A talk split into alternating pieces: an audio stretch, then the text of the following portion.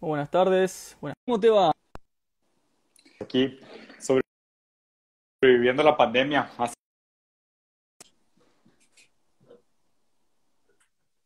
¿Se escucha o más o menos? Sí, te estoy escuchando, pero sí se, se está cortando Ahí un poquito. ahí va, ahí va. Ahí- Ya sí, te hay un escucho. wifi medio, medio flojito. Bueno, ¿cómo estás? Gracias por, por este espacio. La verdad que tenía mucha ganas de hablar con vos.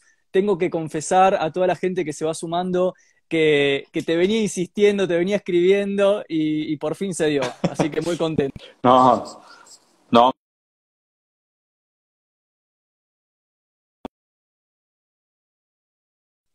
Creando contenido y demás, pues me he creado una vida eh, auto, autosubyugante.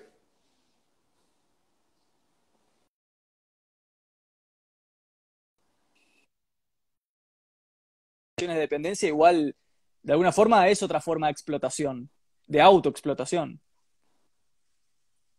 ¿Compartís esa Claro. visión o no? ¿Cómo la, cómo la pensás? Ahí, ahí caímos, ahí caímos. Sí, sí, claro, definitivamente, definitivamente hay mucho de adaptación, ¿no? Del sujeto, el rendimiento y cómo, eh, pues si uno no se da cuenta, eh, cae en la ideología y, te empieza a tratar a ti mismo como empresa y eso es pues, sumamente nocivo.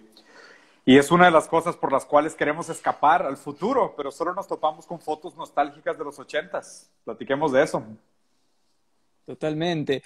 Bueno, eh, en principio te quería comentar que la vez pasada había visto un, un vivo que tuviste con, con mi compañero Farid y me gustó, me quedé con una idea, me quedé con una idea con la que quería, con la que quería empezar hoy, Ujú. que, que es esto del futuro y de la relación con el poder. Vos dijiste algo que a mí me, me resonó mucho, que me quedó ahí. Problema naciones, sino que alcanzan como una envergadura, como si, si los problemas trascendieran la cuestión de fronteras. Eh, y, y eso lo dijiste en una frase muy contundente, dijiste al poder ya no le, como que el poder no está interesado en los países, ¿no? En la cuestión del país, sino que hay una especie de cosa más, más holística. Y, y me gustaría como conectar Ujú. eso con la cuestión del, del futuro, del- de... ¿Qué pensás de eso? Ok, pues mira, o sea, primero tengo una noción muy interesante, porque pues, digo, yo a fin de cuentas soy un nómada, ¿no? O sea, mi, mi experiencia personal es de, de nomadismo. O sea, yo nací en Brasil, pero estuve poco tiempo en Brasil relativamente. He vivido en Estados Unidos, viví en México, viví en Francia, en Singapur, estoy en México, estoy casado con una mexicana, viví en Italia también. O sea, he estado por, por muchos lugares del mundo. Yo siempre fui muy nómada en ese sentido. Y obviamente, pues he tenido la oportunidad de conocer a muchos extranjeros, expatriados, que también salieron de su país. Y te das cuenta que la gran que sale de su país, sale de su país no porque quiere. O sea, que de hecho creo que la gente que sale de su país por, por gusto realmente es una minoría. Es una minoría más vocal y probablemente más representada porque es una minoría más privilegiada. Pero la historia real es que los migrantes tienden a salir de sus países por problemas, ¿no? En ese sentido, yo pienso que la migración juega un rol de homogenización de la calidad de vida del mundo. ¿ok? Eso estamos hablando, obviamente, de ceteris paribus. Si no existieran muchas de las barreras artificiales que construimos para controlar eh, pues, lo que uno que sufrir, ¿no? Esta frase griega de the weak will suffer what they must. Pero me parece que hoy en día el foco que tenemos contra la migración, que es un foco completamente de la ONU, y los, los porcentajes de migrantes en los países desde los años 70, eh, hay mucho, mucha preocupación y mucho trauma porque los migrantes son un problema y son los migrantes de Schrödinger porque al mismo tiempo son unos flojos que no trabajan y vienen a robar dinero al Estado y al mismo tiempo vienen a quitarte tu empleo, ¿no? Entonces, los migrantes juegan este rol como de chivo expiatorio al que culpamos de los males del pueblo y justifica también un, un como orgullo nacionalista que está vinculado a gran parte de este nuevo movimiento pseudofascista de derecha, eh, que reinforza esta idea de tenemos que proteger el territorio nacional, ¿no? Cuando realmente lo que, lo que creo es que el juego del poder pues, es un juego de libertad de movimiento de poder, que es a grandes rasgos poder económico y político, pero restricción migratoria. Entonces parece ser que les conviene un juego donde no exista libertad de locomoción para las personas, pero sí libertad de transacciones monetarias, donde tú transfieres el déficit de un país como valor agregado hacia otro. Entonces, realmente el poder eh, como por decirlo, el, el, sistema global económico ya es global, ya está integrado. O sea, los movimientos de SWIFT que prácticamente marcan la pauta de por qué existe una hegemonía económica americana, te dicen dónde puede moverse el dinero, pero la gente no tiene esa libertad de moverse. Entonces, si tu país está horrible, pues estás atrapado en tu país. No tienes más que pelear por pequeños cambios mínimos incrementales de políticas públicas, mientras realmente lo que está pasando es que el valor agregado de tu país se está transfiriendo al hemisferio norte. Entonces ahí, es, ahí, es donde está mucha de mi frustración con la lectura de este juego global hoy en día. Pero a ver, pero me interesa, o sea, ¿cuál es tu lectura de esto con el tema de los futuros? Exactamente, a eso quería ir. Yo creo que así como tenemos que pensar el poder de una forma que ya no es la usual, por ejemplo, desvincular la noción del poder de una cuestión gubernamental, de una cuestión regional, como si se resolviera cambiando de partido, ¿no? Cuando en realidad hay una cuestión de oligopolios y una concentración de riquezas y poderes que, que van más allá. Pienso que mm. esa misma diferencia en la cual nosotros tendríamos que empezar a reconsiderar las lógicas del dominio en la contemporaneidad, también implica una forma en la que pensamos el tiempo. Porque, digo, de construir el poder y no de construir la lectura del tiempo y la historia me parece una negligencia filosófica. Es decir, si vamos a aceptar que el poder ya no funciona con las lógicas usuales que a nosotros nos han enseñado en la escuela, ¿no? De, ah, bueno, el poder es el presidente, el poder es el rico, el no poder es el pobre. Digo, si vamos a deconstruir esas lógicas, creo que también tenemos que deconstruir la visión que tenemos del tiempo. Y en ese sentido, lo que me convocó de hablar con vos, Diego, y, encarar desde este disparador, es que a mí me está pasando personalmente que siento como que ya no hay trama. O sea, pasé dos momentos. El primer momento es que sentía que no había ya tramas explicativas para lo que está pasando en el mundo, ¿no? Una gran sensación de surgen cosas random, ¿no? Ahí en, el flyer pusimos el imperio de lo random. Pasan cosas que no tienen trama, no tienen marco, no tienen lógica de causa y efecto. Y después me puse a pensar, y esto es lo que quería charlar con vos, che, Nahuel, quizás es que vos estás pensando mal la cosa y pensás que no hay sentido, ahí donde precisamente hay mucho sentido, que es los efectos del poder en estas nuevas formas de generar realidad, formas que escapan a nuestra percepción de la causa y el efecto, y que claro, nosotros nos angustiamos, decimos, no, qué nihilismo, se caen los sentidos, pero ¿qué pasaría si ahí donde nosotros vemos random y sin sentido hay mucho sentido? No sé cómo lo pensás esto, digo, ¿cómo pensar el futuro cuando no hay línea de tiempo, sino sola emergencia de cosas que pasan? Mm. A ver, creo que, creo que hay varias cosas de donde desmenuzar.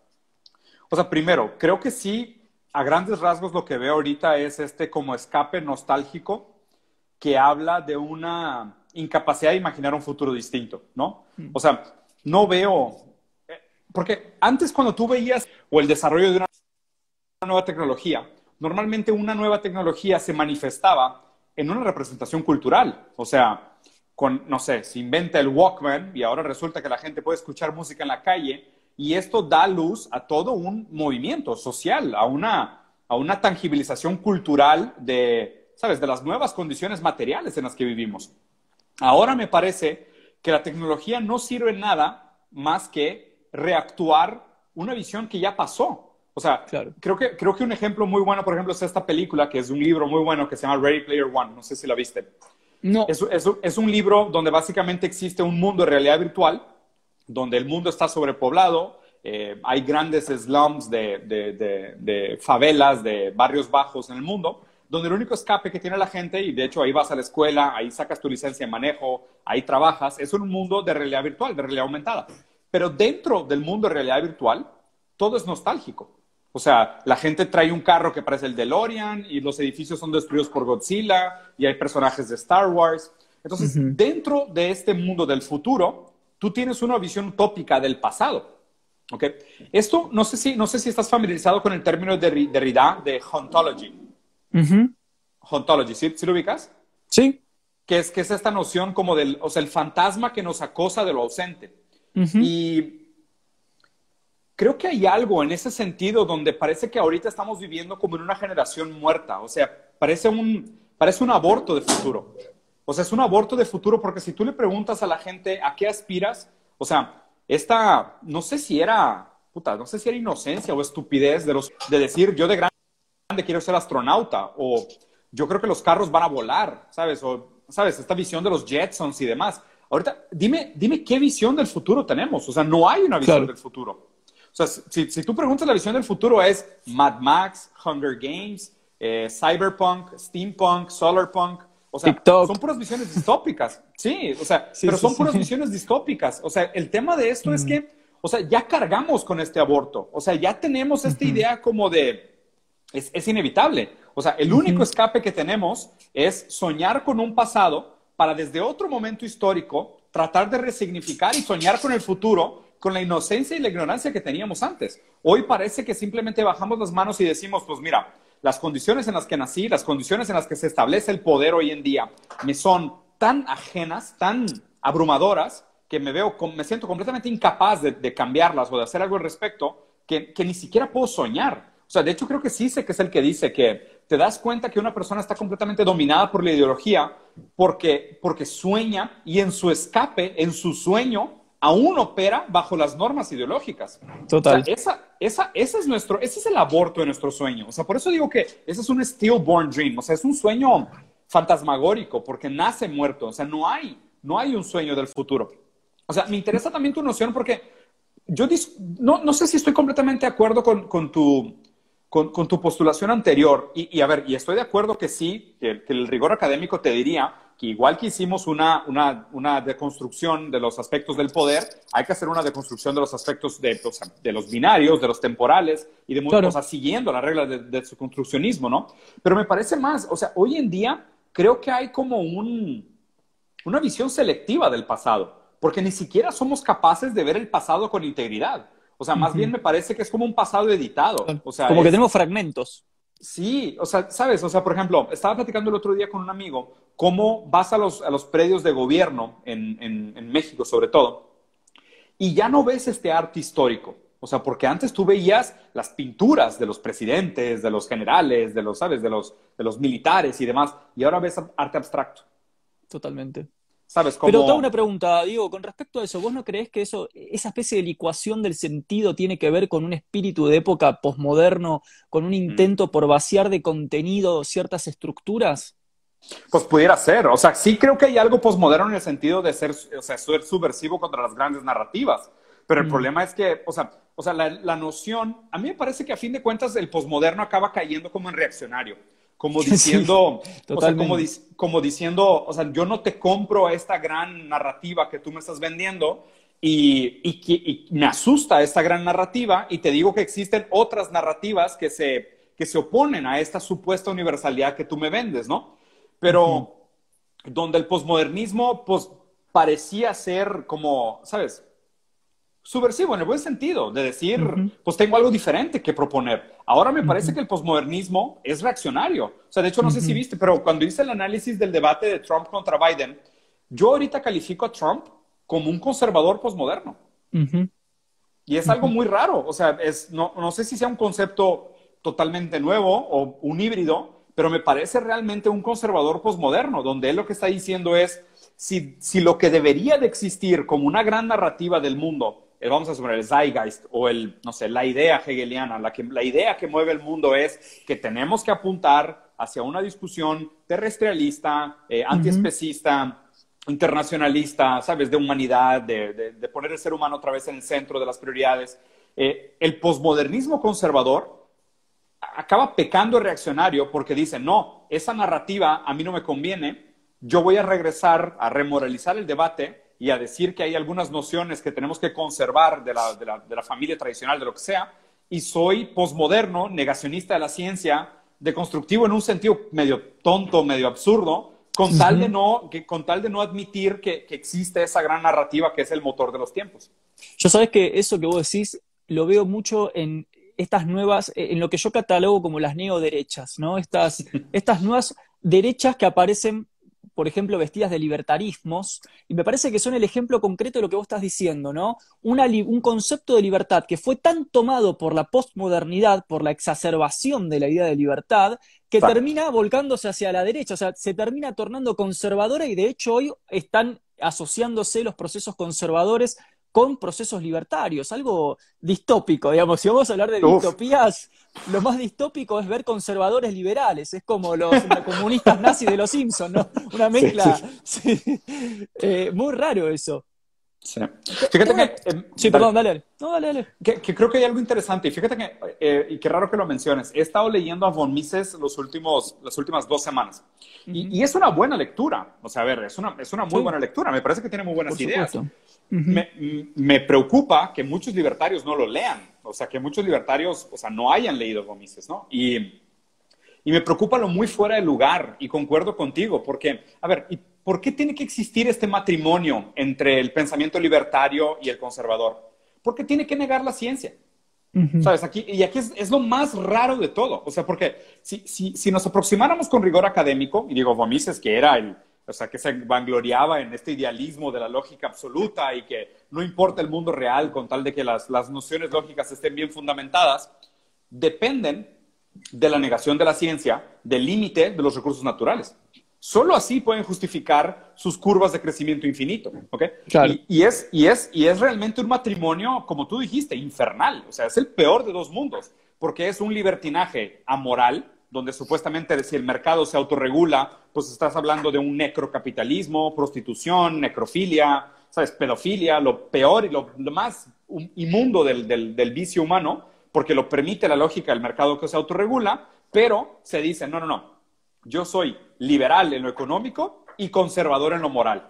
Puta, qué conveniente, ¿no? Porque uno te dice, uno te dice que es pura lógica idealista, eh, regulada por la ciencia y matemática dura, y el otro es completamente teológico, creo en una bola de espagueti flotando en el espacio, cabrón. O sea, te, hiciste un, Frankenstein eh, teórico para justificar Sí, cabrón. Y, lo hacen. Y, lo que me preocupa de esta gente, porque digo, queda claro que todos estos grandes gritones de tele, Miley, Gloria, que sé que son, son bastante famosos en Sudamérica, la gente, para empezar, no entiendo por qué la gente se los toma en serio. O sea, las, teorías de, las teorías económicas libertarias están desvalidadas por todos lados. O sea, el tema de valor subjetivo monetario, por favor, güey, hay mil papers desvalidando la teoría económica. La gente, no sé por qué la gente se los toma en serio. El problema es que son patrocinados. Y es gente que está, o sea, lo que tienen que entender, no, no están ahí para tener un debate argumentado con lógica, están ahí porque están pagados para llevar un mensaje al público. Y mientras ellos estén ganando y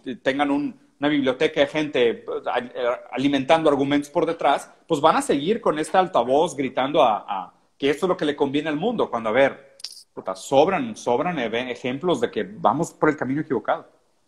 Totalmente. Pienso en esta noción, por ejemplo, que usaba Walter Benjamin, ¿no? La épica, la épica para sostener estos discursos, la épica de guerra para sostener la idea de libertad. Qué paradójico, hemos llegado a un punto tal de, imperio de lo random que hoy aparecen hablando de la libertad con épicas de guerra, ¿no? Del enemigo y la víctima y de que ellos y nosotros. Eso es muy interesante. Te quería preguntar, Diego, ¿no, ¿no pensás que digo, recapitulando esto que vos decís, ¿por qué pegan estos discursos? ¿No pensás que tienen que ver con que justamente en un escenario mundial donde parece ser que se, se, pierden los sentidos, se pierde la historia, nos queda solo la nostalgia y la melancolía, estos tipos aparecen con profundos discursos temporalizados, futurizados, con datos, con la idea de la certeza? ¿No, ¿no pensás que eso es seductor para la gente? Sí, pero, pero creo que hay un trasfondo de una posición subjetiva que es deprimente. Y a ver, nada más justo antes, hay algo que comentaste que me gustó mucho. Hay una frase que es, freedom is the only way. Hmm. La libertad es el único camino. Hmm, el único. O sea, uno es libre de escoger todas las opciones mientras sea ser libre. Totalmente. no, Casi un imperativo. Un imperativo. exacto. Eres, eres libre, no, más bien, eres esclavo de ser libre. Más bien, claro. solo eres esclavo de ser libre. Y la libertad es la última imposición de que tengas que ser responsable de ti mismo. Y esta es probablemente la peor de todas las responsabilidades, porque lo que uno quiere es colaborar, es delegar, es ser cuidado por el otro, que el deseo esté mediado por el deseo del otro, vivir en intersubjetividad, cuando realmente la gente no entiende lo que promete la libertad última. La libertad última promete una responsabilidad absoluta. Y eso, créanme, nadie lo quiere. O sea, eso lo dicen, lo dice la gente solo que quiere aprovechar su posición de poder para imponer su fuerza sobre los otros. Pero ahorita que decías del discurso seductor libertario, a mí, a mí lo que me preocupa es que la posición subjetiva eh, subyacente a por qué esos discursos suenan tentadores es lo que me preocupa mucho. ¿A qué me refiero con esto? Caer en esta noción de que la única opción que tenemos hoy, o sea, en este pensamiento de there is no alternative, ¿no? De Tina. O sea, la versión de Margaret Thatcher de no hay alternativa para la, para la, socialdemocracia neoliberal. Eh, esa desesperación melancólica está vinculada al hecho de que sabemos, o sea, inconscientemente es como si supiéramos que no hay suficiente para todos. No hay, no hay suficiente para todos. Y esta es una condición subjetiva que se construye, para mí, de una manera muy marxista. O sea, se construye en base a las condiciones materiales en las que vivimos. O sea, no es, no es que el ser humano, por naturaleza, a priori, esté predispuesto a esta competencia animal, sino que en las condiciones en las que vivimos, toda la vida se nos ha educado y se nos ha condicionado a pensar que, que, yo tengo que competir contra alguien más por lo que, por lo que quiero conseguir. Esta, este condicionamiento material nos lleva a una posición subjetiva donde nosotros partimos de la premisa de que no hay suficiente para todos, porque el deseo es infinito y los recursos son limitados. Entonces, obviamente, el, discurso libertario es, ¿sabes? Es como este grito de guerra de cada hombre por sí mismo.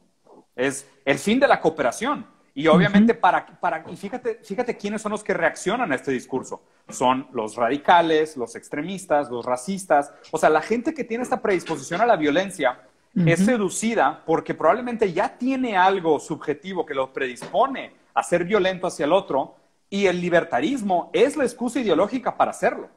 ¿Sabes? O sea, por eso creo que es tan seductor. Y, obviamente te das cuenta que son discursos muy nichos. O sea, los libertarios pueden sonar muy vocales en redes sociales, pero te vas a, la gran mayoría de la gente y pones preguntas del compás político y prácticamente todo el mundo es, abajo a la izquierda. O sea, casi todo el mundo quiere un gobierno con menos intervención, pero a grandes rasgos prefiere la igualdad que la libertad individual. O sea, son, son muy, muy vocales y muy ruidosos en redes sociales y en medios, de nuevo, porque hay mucho dinero por detrás. Pero en el pópulo, en el, en el colectivo, no, no tienen tanta fuerza. Pensaba, mientras te escuchaba hablar, Diego, en esta, primero se nota muchísimo el lacanianismo que está ahí dando vuelta, me encanta, me encanta. Tu esposa es psicoanalista, ¿no? Sí, lacaniana, de la Complutense de Madrid. Qué grande, se nota, se nota ahí, está buenísimo. Te escuchaba y pensaba en los procesos de identificación, claro, porque detrás de todo esto hay procesos de identificación. En el fondo, lo que busco en los medios, en las redes, en los youtubers es decime a quién le tengo que creer, quién tiene la razón, ¿no? Y el, pienso el sujeto supuesto saber. Totalmente, quién es el saber supremo, porque yo no lo tengo. Entonces, pero a la vez creo que el sistema hoy provee con tantas opciones que a la vez mm. aparece esta angustia que decía Kierkegaard, ¿no? La angustia de tener que elegir, bueno, a ver quién es el más verdadero, quién es el que tiene el saber más verdadero. Entonces pienso que hay una cuestión que obviamente está situada en, un contexto material, como vos decís, que nos condiciona incluso existencialmente. bueno, a ver, ¿a quién le voy a creer en este momento? Yo pienso que en relación a, a lo distópico, digo, mira, me acuerdo una frase de, de Benjamin también, que dice algo así como, ¿qué importancia, qué importancia tiene el anhelo? No hay que mirar para adelante, sino que siempre hay que estar recuperando el pasado, un pasado que fue pero nunca ha sido, nunca se ha concretado. Ahí Benjamin mete la idea de la promesa, ¿no? A los pueblos, lo que se les ha prometido a los pueblos. ¿Cómo pensás que podemos todavía hablar de anorianza, de, esta recosa del anhelo, o ya no son tiempos de anhelos hoy? ¿Queda solo la melancolía? ¿Cómo lo pensás? Qué raro. O sea, o sea yo sinceramente sí aquí, o sea, adhiero más a la noción de, de James Fisher de que sí se rompió la cadena significante del tiempo es, muy extraño, te das cuenta, porque es, bizarro, ¿no? O sea, nosotros cargamos con la historia en el lenguaje, a grandes rasgos, porque las palabras que se construyen con estas cadenas significantes que, que venimos arrastrando con el tiempo, nos remontan y siempre que usamos una palabra parece que viene colgada de mucha pues, nostalgia, anhelo, o sea, hay una versión ideal de lo que es un león, ¿no? O sea, creo que nadie y qué extraño, porque fíjate, aún el ejemplo del león, que es un ejemplo que se usa mucho en psicoanálisis, o sea, piensa hoy en la imagen del león. ¿Y qué tanto los niños de hoy pensarán en la imagen del león como este animal encerrado en una jaula, con el espíritu completamente muerto y destrozado, versus el león que a nosotros nos tocó de infancia, que aún era el rey de la selva? O sea, me preocupa que, que la noción de que el león sea el rey de la selva sea un ejemplo perfecto de cómo se rompe la cadena significante con la historia. ¿Sabes? O sea, y, nosotros, a fin de cuentas, pues somos animales que necesitamos narrativas para darle sentidos a la existencia. O sea, necesitamos estas grandes narrativas para decir de dónde vengo, a dónde voy, o sea, qué significa todo esto. O sea, no caer en la desesperanza de, puta madre, resulta que el mundo es determinista duro y yo nada más estoy como pasivo observador de, esta, de este esqueleto de, carne y hueso, eh, sería intolerable. O sea, tenemos que, que, construir narrativas para darle sentido a todo esto que nos sucede y usamos estos símbolos y estas historias y estos héroes y estas grandes narrativas para, para significar todo esto. Pero qué difícil se está volviendo cuando cada vez sobran menos símbolos ideales que pudiéramos nosotros aspirar a, a, seguir, aunque sea de manera mítica, aunque sea de, de, como ejemplificación, ¿no? Y, y, me preocupa mucho que, como te comenté, o sea, para mí me preocupa ver cómo el arte se vuelve, ya no refleja nada del pasado que nos enorgullece y ya no proyecta ningún futuro al que tenemos que aspirar. O sea, el arte para mí es, es este primer como botón rojo, ¿no? O sea, como esta gran alarma de decir, algo está pasando. O sea, algo está pasando con nuestra posición subjetiva porque no aspiramos a nada, no recordamos nada. Lo que recordamos es este retroposfuturismo, como lo que podría haber sido desde otro punto histórico que murió, que nunca fue, que como tú dices, o sea, es una promesa del pasado que nunca se cumplió y solo lo deseamos con nostalgia y no tenemos más que este escapismo. O sea, de verdad me preocupa, o sea, me preocupa esto, pero sobre todo en esa lectura, en esa lectura psicoanalítica de la ruptura de la cadena de significantes. O sea, ¿qué es, qué es el lenguaje más adelante si no tenemos ni siquiera la capacidad de recordar por qué se construyen estas historias de valiente como un león? ¿A qué te refieres valiente como un león? ¿León el que viene al zoológico en el jaulado? muerto de hambre que los turistas le tiran papitas fritas para que coma y está todo el día tirado en la sombra? ¿Por qué uno debería aspirar a ser valiente como un león? ¿Valiente como quién? Totalmente. En este sentido, te lo quiero preguntar porque me lo generás. Acá aparecen los teólogos, digamos, diciendo, mm. bueno, en última instancia el que tiene que reconstruir la historia es Dios. Digo, cuando el hombre ya no puede reconstruir su historia, cuando vive la fugacidad, la instantaneidad, ¿no? Pienso, por ejemplo, cómo pegó el TikTok, ¿no? Esta cosa de lo fugaz, la impostación, lo breve, lo corto. Digo, ya no hay más ni pasado ni futuro, no hay nada, solo hay un presente abstracto vaciado de sentido. Digo, ante ese escenario, dicen los teólogos, mi, mi mamá es teóloga, o sea que aparte te lo digo de parte de... Ella me dice, ¿sabes lo que pasa? El problema es que el que reconstruye la historia y acaba con la distopía es Dios, no la iglesia, ¿eh? Dios, la narrativa divina. ¿Qué pensás de eso? Te tiré una bomba, pero, pero la quería. O sea, vos me tirás con Lacan y yo te tiro con Dios. No, no, no. Digo, están, de, están de la mano, dos caras de la misma moneda. Significado y, significado y significante. Eh, es extraño. Digo, no, no, lo había pensado en ese sentido. Creo que, creo que sí. O sea, hay, hay un argumento interesante que analizarse ahí. A ver. Digo, híjole, lo que pasa es que yo soy un ateo de verdad. O sea, yo soy un ateo de verdad en el sentido de, o sea, yo creo en Dios, pero no quiero creer. Yo sí soy un ateo de verdad. soy, el, soy el mejor. Totalmente ateo, porque el, verdadero ateo es un hipócrita. O sea, yo soy un verdadero ateo. O sea, solo, un hipócrita, solo, un hipócrita puede ser un ateo. O sea, yo creo que, que no, o sea, no puede ser ateo aquel que, que tiene completamente la certeza de que no existe nada, que probablemente está loco en su, en su, en su, en su verdad, en su razón. Y tampoco puede ser ateo aquel que, que cree y reza todas las noches. ¿no? Yo soy el ateo real, el ateo hipócrita. Y, fíjate que en ese sentido, eh, pues a lo mejor necesitamos Perdón, un nuevo ateo hipócrita a, ti un poquito estás pensando como el cinismo filosófico, ¿no? En, ese, en ese... Ah, en, esos, en, esas líneas, sí, en esas líneas. Soy, soy, exactamente ese tipo, ese tipo de ateo. Y fíjate que hay algo, hay algo interesante en esa premisa que no lo había pensado. Eh, por ejemplo, mi, mi, figura mitológica favorita es Cthulhu. No sé si, si estás familiarizado.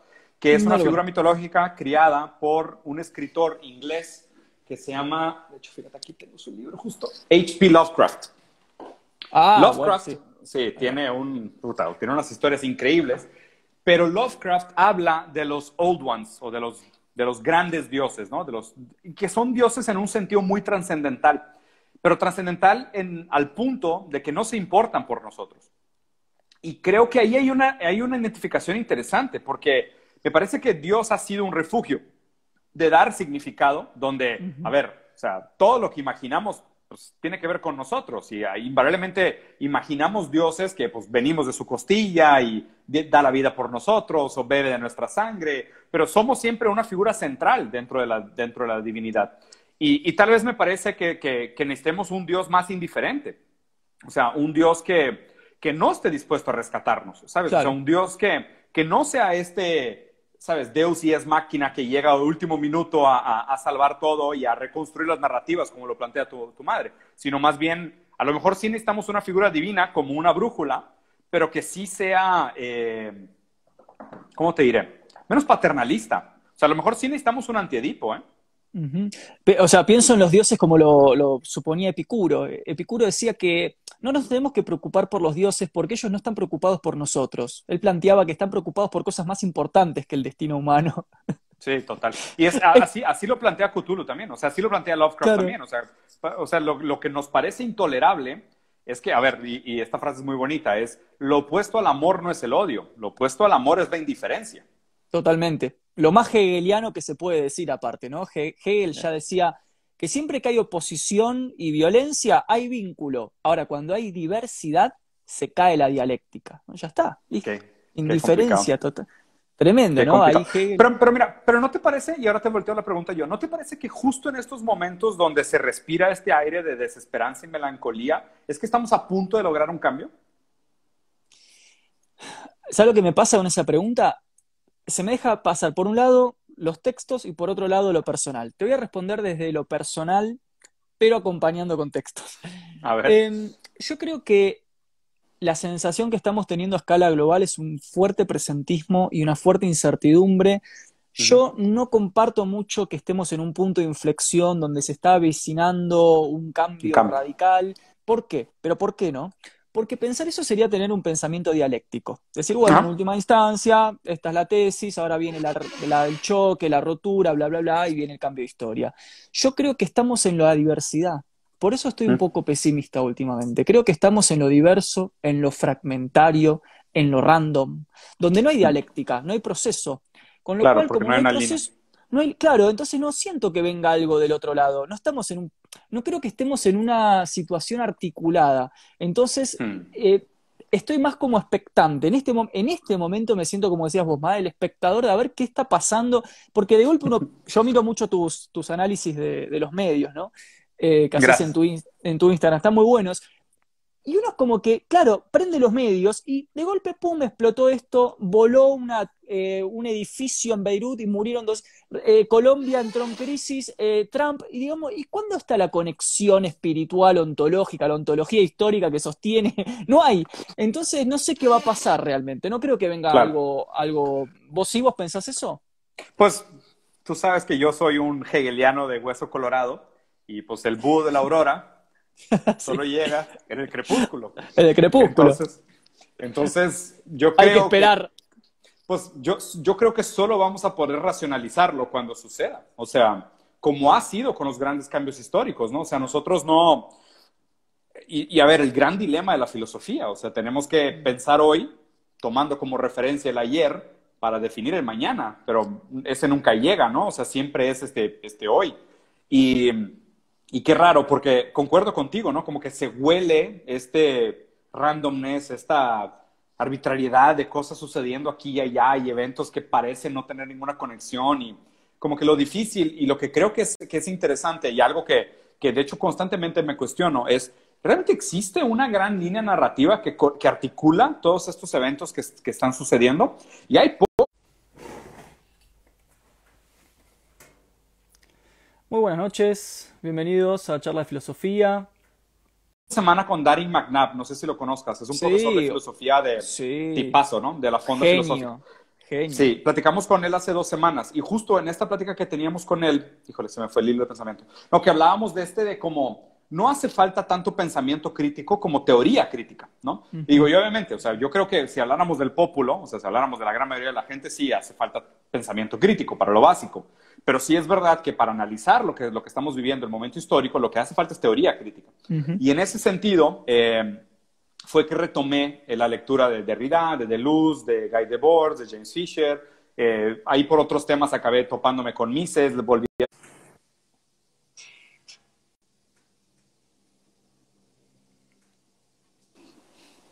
Hola, Diego. Hola. ¿Cómo estás, hermano? ¿Todo bien?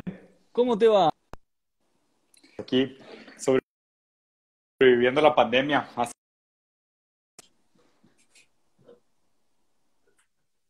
¿Se escucha o más o menos?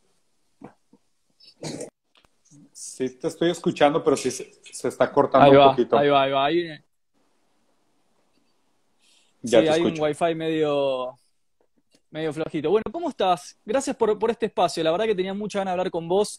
Tengo que confesar a toda la gente que se va sumando que, que te venía insistiendo, te venía escribiendo y, por fin se dio. Así que muy contento. No, no.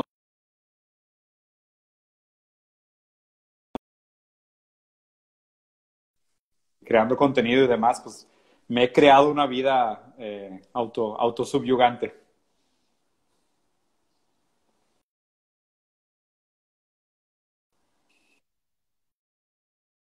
De dependencia igual, de alguna forma, es otra forma de explotación, de autoexplotación.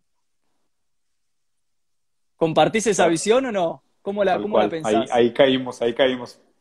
Sí, sí, claro, definitivamente, definitivamente hay mucho de adaptación, ¿no? Del sujeto, el rendimiento y cómo, eh, pues si uno no se da cuenta, eh, cae en la ideología y, y te empiezas a tratar a ti mismo como empresa y eso es pues, sumamente nocivo.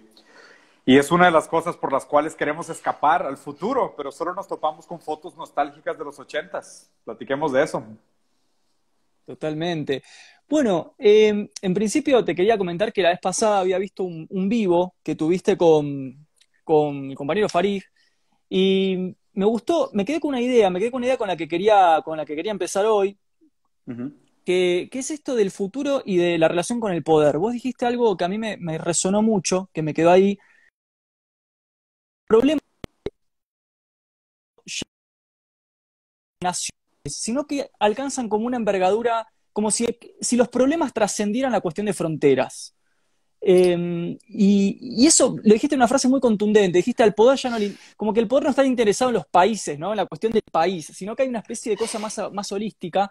Y, y me gustaría como conectar Ujú. eso con la cuestión del, del futuro, del- de... ¿Qué pensás de eso? Ok, pues mira, o sea, primero tengo una noción muy interesante, porque pues, digo, yo a fin de cuentas soy un nómada, ¿no? O sea, mi, mi experiencia personal es de, de nomadismo. O sea, yo nací en Brasil, pero estuve poco tiempo en Brasil relativamente. He vivido en Estados Unidos, viví en México, viví en Francia, en Singapur, estoy en México, estoy casado con una mexicana, viví en Italia también. O sea, he estado por, por muchos lugares del mundo. Yo siempre fui muy nómada en ese sentido. Y obviamente, pues he tenido la oportunidad de conocer a muchos extranjeros, expatriados, que también salieron de su país. Y te das cuenta que la gran que sale de su país, sale de su país no porque quiere. O sea, que de hecho creo que la gente que sale de su país por, por gusto realmente es una minoría. Es una minoría más vocal y probablemente más representada porque es una minoría más privilegiada. Pero la historia real es que los migrantes tienden a salir de sus países por problemas, ¿no? En ese sentido, yo pienso que la migración juega un rol de homogenización de la calidad de vida del mundo. ¿ok? Eso estamos hablando, obviamente, ceteris paribus. Si no existieran muchas de las barreras artificiales que construimos para controlar eh, pues, lo que uno que sufrir, ¿no? Esta frase griega de the weak will suffer what they must.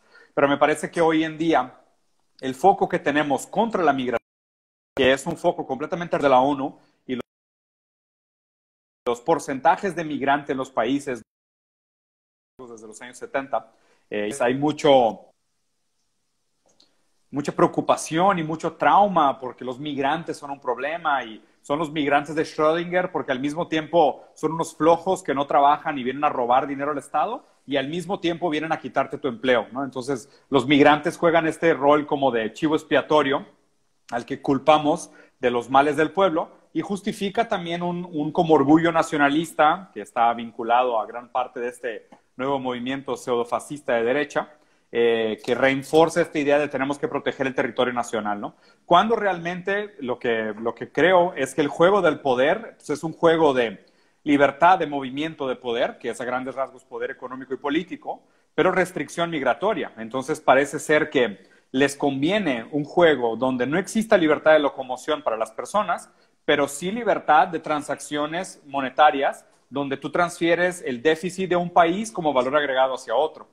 Entonces, realmente el poder, eh, como por decirlo, el, el, sistema global económico ya es global, ya está integrado. O sea, los movimientos de SWIFT que prácticamente marcan la pauta de por qué existe una hegemonía económica americana, te dicen dónde puede moverse el dinero, pero la gente no tiene esa libertad de moverse. Entonces, si tu país está horrible, pues estás atrapado en tu país. no tienes más que pelear por pequeños cambios mínimos incrementales de políticas públicas, mientras realmente lo que está pasando es que el valor agregado de tu país se está transfiriendo al hemisferio norte. Entonces ahí, es, ahí, es donde está mucha de mi frustración con la lectura de este juego global hoy en día. Pero a ver, pero me interesa, o sea, ¿cuál es tu lectura de esto con el tema de los futuros? Exactamente, a eso quería ir. Yo creo que así como tenemos que pensar el poder de una forma que ya no es la usual, por ejemplo, desvincular la noción del poder de una cuestión gubernamental, de una cuestión regional, como si se resolviera cambiando de partido, ¿no? Cuando en realidad hay una cuestión de oligopolios y una concentración de riquezas y poderes que, van más allá. Pienso que mm.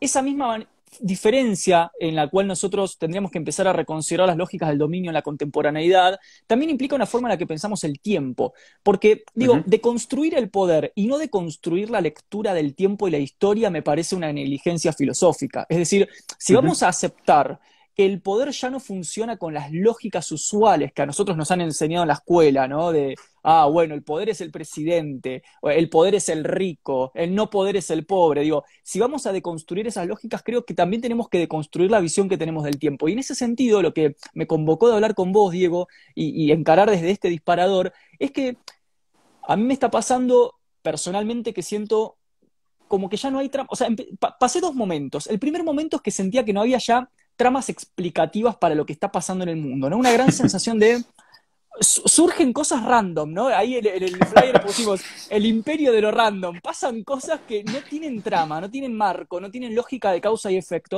Y después me puse a pensar, y esto es lo que quería charlar con vos, che, Nahuel, quizás es que vos estás pensando mal la cosa y pensás que no hay sentido, ahí donde precisamente hay mucho sentido, que es los efectos del poder en estas nuevas formas de generar realidad, formas que escapan a nuestra percepción de la causa y el efecto, y que claro, nosotros nos angustiamos decimos, no, qué nihilismo, se caen los sentidos, pero ¿qué pasaría si ahí donde nosotros vemos random y sin sentido hay mucho sentido? No sé cómo lo pensás esto, digo, ¿cómo pensar el futuro cuando no hay línea de tiempo, sino sola emergencia de cosas que pasan? Mm. A ver, creo que, creo que hay varias cosas de donde desmenuzar. O sea, primero, creo que sí, a grandes rasgos lo que veo ahorita es este como escape nostálgico que habla de una incapacidad de imaginar un futuro distinto, ¿no? Mm. O sea, no veo, eh, porque antes cuando tú veías o el desarrollo de una nueva tecnología, normalmente una nueva tecnología se manifestaba en una representación cultural, o sea, con, no sé, se inventa el Walkman y ahora resulta que la gente puede escuchar música en la calle y esto da luz a todo un movimiento social, a una, a una tangibilización cultural de, ¿sabes?, de las nuevas condiciones materiales en las que vivimos. Ahora me parece que la tecnología no sirve nada más que reactuar una visión que ya pasó. O sea, creo, que, creo que un ejemplo muy bueno, por ejemplo, es esta película, que es un libro muy bueno que se llama Ready Player One. No sé si la viste. No. Es, es, un libro donde básicamente existe un mundo de realidad virtual, donde el mundo está sobrepoblado, eh, hay grandes slums de, de, de, favelas, de barrios bajos en el mundo, donde el único escape que tiene la gente, y de hecho ahí vas a la escuela, ahí sacas tu licencia de manejo, ahí trabajas, es un mundo de realidad virtual, de realidad aumentada. Pero dentro del mundo de realidad virtual, todo es nostálgico. O sea, la gente trae un carro que parece el DeLorean y los edificios son destruidos por Godzilla y hay personajes de Star Wars. Entonces, dentro de este mundo del futuro, tú tienes una visión utópica del pasado. ¿Ok? Esto, no sé si, no sé si estás familiarizado con el término de Derrida de ontology. Ontology, ¿sí? ¿sí? lo ubicas? Sí. Que es, que es esta noción como del, o sea, el fantasma que nos acosa de lo ausente. Y creo que hay algo en ese sentido donde parece que ahorita estamos viviendo como en una generación muerta. O sea, parece un, parece un aborto de futuro. O sea, es un aborto de futuro porque si tú le preguntas a la gente a qué aspiras, o sea, esta, no sé si era, puta, no sé si era inocencia o estupidez de, los, de decir yo de grande quiero ser astronauta o yo creo que los carros van a volar, ¿sabes? O, ¿sabes? Esta visión de los Jetsons y demás. Ahorita, dime, dime qué visión del futuro tenemos. O sea, no hay una visión del futuro. O sea, si, si, tú preguntas la visión del futuro es Mad Max, Hunger Games, eh, Cyberpunk, Steampunk, Solarpunk. O sea, son puras visiones distópicas. Sí, o sea, pero son puras visiones distópicas. O sea, el tema de esto es que, o sea, ya cargamos con este aborto. O sea, ya tenemos esta idea como de, es, es, inevitable. O sea, el único escape que tenemos es soñar con un pasado para desde otro momento histórico tratar de resignificar y soñar con el futuro con la inocencia y la ignorancia que teníamos antes. Hoy parece que simplemente bajamos las manos y decimos, pues mira, las condiciones en las que nací, las condiciones en las que se establece el poder hoy en día, me son tan ajenas, tan abrumadoras, que me veo, me siento completamente incapaz de, cambiarlas o de hacer algo al respecto, que, que, ni siquiera puedo soñar. O sea, de hecho creo que sí sé que es el que dice que te das cuenta que una persona está completamente dominada por la ideología porque, porque sueña y en su escape, en su sueño, aún opera bajo las normas ideológicas. Total. esa, esa, ese es nuestro, ese es el aborto de nuestro sueño. O sea, por eso digo que ese es un stillborn dream. O sea, es un sueño fantasmagórico porque nace muerto. O sea, no hay, no hay un sueño del futuro. O sea, me interesa también tu noción porque yo no, no sé si estoy completamente de acuerdo con, con tu, con, con, tu postulación anterior. Y, y, a ver, y estoy de acuerdo que sí, que, que el rigor académico te diría igual que hicimos una, una, una, deconstrucción de los aspectos del poder, hay que hacer una deconstrucción de los aspectos de, de los binarios, de los temporales y de muchas cosas, siguiendo las reglas de, su construccionismo, ¿no? Pero me parece más, o sea, hoy en día creo que hay como un, una visión selectiva del pasado, porque ni siquiera somos capaces de ver el pasado con integridad. O sea, más bien me parece que es como un pasado editado. O sea, como que tenemos fragmentos. Sí, o sea, sabes, o sea, por ejemplo, estaba platicando el otro día con un amigo cómo vas a los, a los predios de gobierno en, en, México sobre todo y ya no ves este arte histórico. O sea, porque antes tú veías las pinturas de los presidentes, de los generales, de los, ¿sabes? De los, de los militares y demás, y ahora ves arte abstracto. Totalmente. Pero te una pregunta, Diego, con respecto a eso, ¿vos no crees que eso, esa especie de licuación del sentido tiene que ver con un espíritu de época posmoderno, con un mm. intento por vaciar de contenido ciertas estructuras?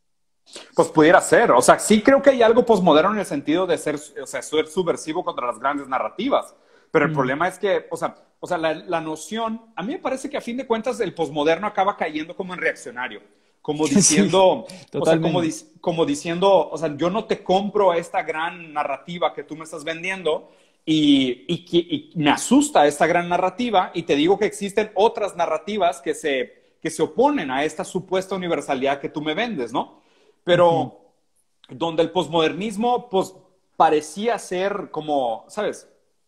Subversivo en el buen sentido, de decir, pues tengo algo diferente que proponer. Ahora me parece que el posmodernismo es reaccionario. O sea, de hecho, no sé si viste, pero cuando hice el análisis del debate de Trump contra Biden, yo ahorita califico a Trump como un conservador posmoderno.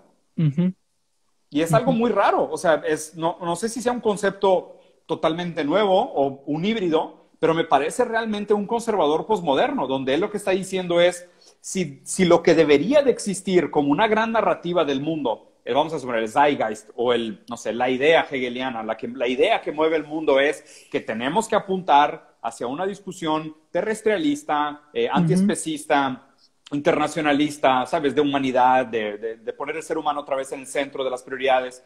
Eh, el posmodernismo conservador acaba pecando reaccionario porque dice, no, esa narrativa a mí no me conviene, yo voy a regresar a remoralizar el debate y a decir que hay algunas nociones que tenemos que conservar de la, de la, de la familia tradicional, de lo que sea, y soy posmoderno, negacionista de la ciencia, deconstructivo en un sentido medio tonto, medio absurdo, con tal de no, que, con tal de no admitir que, que, existe esa gran narrativa que es el motor de los tiempos. Yo sabes que eso que vos decís lo veo mucho en estas nuevas, en lo que yo catalogo como las neoderechas, ¿no? Estas, estas nuevas derechas que aparecen por ejemplo, vestidas de libertarismos, y me parece que son el ejemplo concreto de lo que vos estás diciendo, ¿no? un concepto de libertad que fue tan tomado por la postmodernidad, por la exacerbación de la idea de libertad, que termina volcándose hacia la derecha, o sea, se termina tornando conservadora y de hecho hoy están asociándose los procesos conservadores con procesos libertarios, algo distópico, digamos. Si vamos a hablar de distopías, lo más distópico es ver conservadores liberales, es como los, comunistas nazis de los Simpsons, ¿no? Una mezcla eh, muy raro eso. Sí. Fíjate que. Em, sí, perdón, dale, No, dale, dale. Que, creo que hay algo interesante. Y fíjate que, eh, y qué raro que lo menciones. He estado leyendo a Von Mises los últimos, las últimas dos semanas. y, es una buena lectura. O sea, a ver, es una, es una muy buena lectura. Me parece que tiene muy buenas ideas. Me, me, preocupa que muchos libertarios no lo lean. O sea, que muchos libertarios, o sea, no hayan leído Von Mises, ¿no? Y, y me preocupa lo muy fuera de lugar. Y concuerdo contigo, porque, a ver, y ¿por qué tiene que existir este matrimonio entre el pensamiento libertario y el conservador? Porque tiene que negar la ciencia. ¿Sabes? Aquí, y aquí es, lo más raro de todo. O sea, porque si, si, si nos aproximáramos con rigor académico, y digo, Gomises, que era el, o sea, que se vangloriaba en este idealismo de la lógica absoluta y que no importa el mundo real con tal de que las, las nociones lógicas estén bien fundamentadas, dependen de la negación de la ciencia, del límite de los recursos naturales. Solo así pueden justificar sus curvas de crecimiento infinito. ¿okay? Y, es, y, es, y es realmente un matrimonio, como tú dijiste, infernal. O sea, es el peor de dos mundos, porque es un libertinaje amoral, donde supuestamente si el mercado se autorregula, pues estás hablando de un necrocapitalismo, prostitución, necrofilia, ¿sabes? pedofilia, lo peor y lo, más inmundo del, del, del vicio humano, porque lo permite la lógica del mercado que se autorregula, pero se dice, no, no, no, yo soy liberal en lo económico y conservador en lo moral.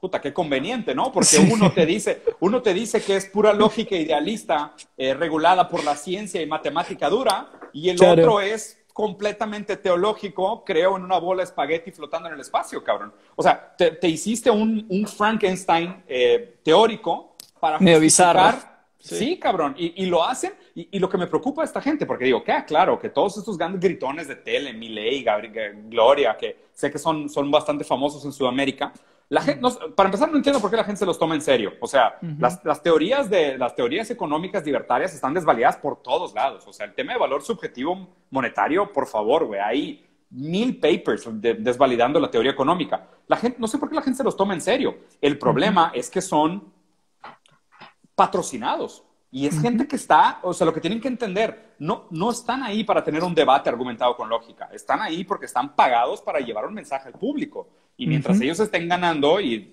tengan una biblioteca de gente pues, alimentando argumentos por detrás, pues van a seguir con este altavoz gritando a, que esto es lo que le conviene al mundo, cuando, a ver, sobran, sobran ejemplos de que vamos por el camino equivocado. Totalmente. Pienso en esta noción, por ejemplo, que usaba Walter Benjamin, ¿no? La épica, la épica para sostener estos discursos, la épica de guerra para sostener la idea de libertad. Qué paradójico, hemos llegado a un punto tal de, imperio de lo random que hoy aparecen hablando de la libertad con épicas de guerra, ¿no? Del enemigo y la víctima y de que ellos y nosotros. Eso es muy interesante. Te quería preguntar, Diego, ¿no, ¿no pensás que digo, recapitulando esto que vos decís, ¿por qué pegan estos discursos? ¿No pensás que tienen que ver con que justamente en un escenario mundial donde parece ser que se, se, pierden los sentidos, se pierde la historia, nos queda solo la nostalgia y la melancolía, estos tipos aparecen con profundos discursos temporalizados, futurizados, con datos, con la idea de la certeza? ¿No, ¿no pensás que eso es seductor para la gente? Sí, pero, pero creo que hay un trasfondo de una posición subjetiva que es deprimente. Y a ver, nada más justo antes, hay algo que comentaste que me gustó mucho. Hay una frase que es, freedom is the only way. Hmm. La libertad es el único camino. Hmm, el único. O sea, uno es libre de escoger todas las opciones mientras sea ser libre. Totalmente. Casi un imperativo. Un imperativo. exacto. Eres, eres libre, no, más bien, eres esclavo de ser libre. Más bien, claro. solo eres esclavo de ser libre. Y la libertad es la última imposición de que tengas que ser responsable de ti mismo. Y esta es probablemente la peor de todas las responsabilidades, porque lo que uno quiere es colaborar, es delegar, es ser cuidado por el otro, que el deseo esté mediado por el deseo del otro, vivir en intersubjetividad, cuando realmente la gente no entiende lo que promete la libertad última. La libertad última promete una responsabilidad absoluta. Y eso, créanme, nadie lo quiere. O sea, eso lo dicen, lo dice la gente solo que quiere aprovechar su posición de poder para imponer su fuerza sobre los otros. Pero ahorita que decías del discurso seductor libertario, a mí, a mí lo que me preocupa es que la posición subjetiva eh, subyacente a por qué esos discursos suenan tentadores es lo que me preocupa mucho.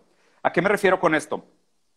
Caer en esta noción de que la única opción que tenemos hoy, o sea, en este pensamiento de there is no alternative, ¿no? De Tina, o sea, la versión de Margaret Thatcher de no hay alternativa para la, para la, socialdemocracia neoliberal. Eh, esa desesperación melancólica está vinculada al hecho de que sabemos, o sea, inconscientemente es como si supiéramos que no hay suficiente para todos. No hay, no hay suficiente para todos. Y esta es una condición subjetiva que se construye, para mí, de una manera muy marxista. O sea, se construye en base a las condiciones materiales en las que vivimos. O sea, no es, no es que el ser humano por naturaleza, a priori, esté predispuesto a esta competencia animal, sino que en las condiciones en las que vivimos, toda la vida se nos ha educado y se nos ha condicionado a pensar que, que, yo tengo que competir contra alguien más por lo que, por lo que quiero conseguir. Esta, este condicionamiento material nos lleva a una posición subjetiva donde nosotros partimos de la premisa de que no hay suficiente para todos, porque el deseo es infinito y los recursos son limitados. Entonces, obviamente, el, el discurso libertario es, ¿sabes? Es como este grito de guerra de cada hombre por sí mismo. Es el fin de la cooperación. Y obviamente, para, para, y fíjate, fíjate quiénes son los que reaccionan a este discurso. Son los radicales, los extremistas, los racistas. O sea, la gente que tiene esta predisposición a la violencia es seducida porque probablemente ya tiene algo subjetivo que lo predispone a ser violento hacia el otro y el libertarismo es la excusa ideológica para hacerlo.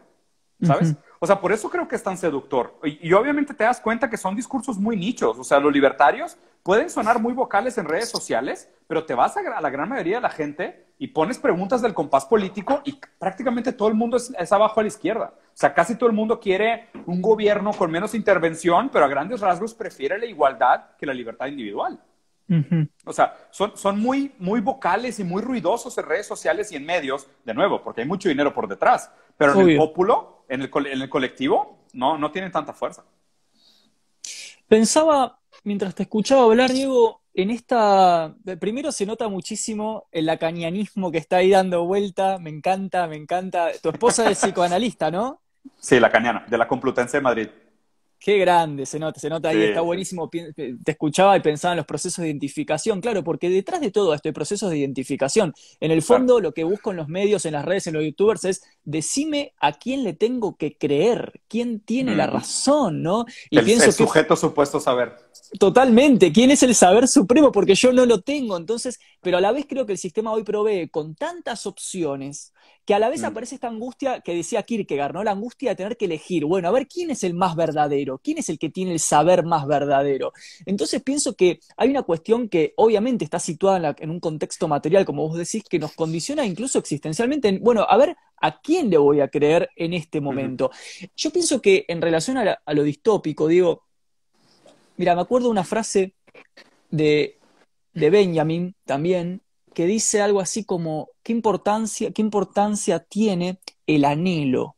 No hay que mirar para adelante, sino que siempre hay que estar recuperando el pasado, un pasado que fue, pero nunca ha sido, nunca se ha concretado. Ahí Benjamin mete la idea de la promesa, ¿no? A los pueblos, de lo que se les ha prometido a los pueblos. ¿Cómo pensás que podemos todavía hablar de anorianza, de, esta recosa del anhelo, o ya no son tiempos de anhelos hoy? ¿Queda solo la melancolía? ¿Cómo lo pensás? Qué raro. O sea, o sea, yo sinceramente sí aquí, o sea, dieron más a la noción de, James Fisher de que sí se rompió la cadena significante del tiempo. Es, es muy extraño, te das cuenta, porque es, es, es, bizarro, ¿no? O sea, nosotros cargamos con la historia en el lenguaje a grandes rasgos, porque las palabras que se construyen con estas cadenas significantes que, que venimos arrastrando con el tiempo, nos remontan y siempre que usamos una palabra parece que viene colgada de mucha pues, nostalgia, anhelo, o sea, hay una versión ideal de lo que es un león, ¿no? O sea, creo que nadie, y qué extraño, porque fíjate, aún el ejemplo del león, que es un ejemplo que se usa mucho en psicoanálisis, o sea, piensa hoy en la imagen del león, y qué tanto los niños de hoy pensarán en la imagen del león como este animal encerrado en una jaula, con el espíritu completamente muerto y destrozado, versus el león que a nosotros nos tocó de infancia, que aún era el rey de la selva. O sea, me preocupa que, la noción de que el león sea el rey de la selva sea un ejemplo perfecto de cómo se rompe la cadena significante con la historia.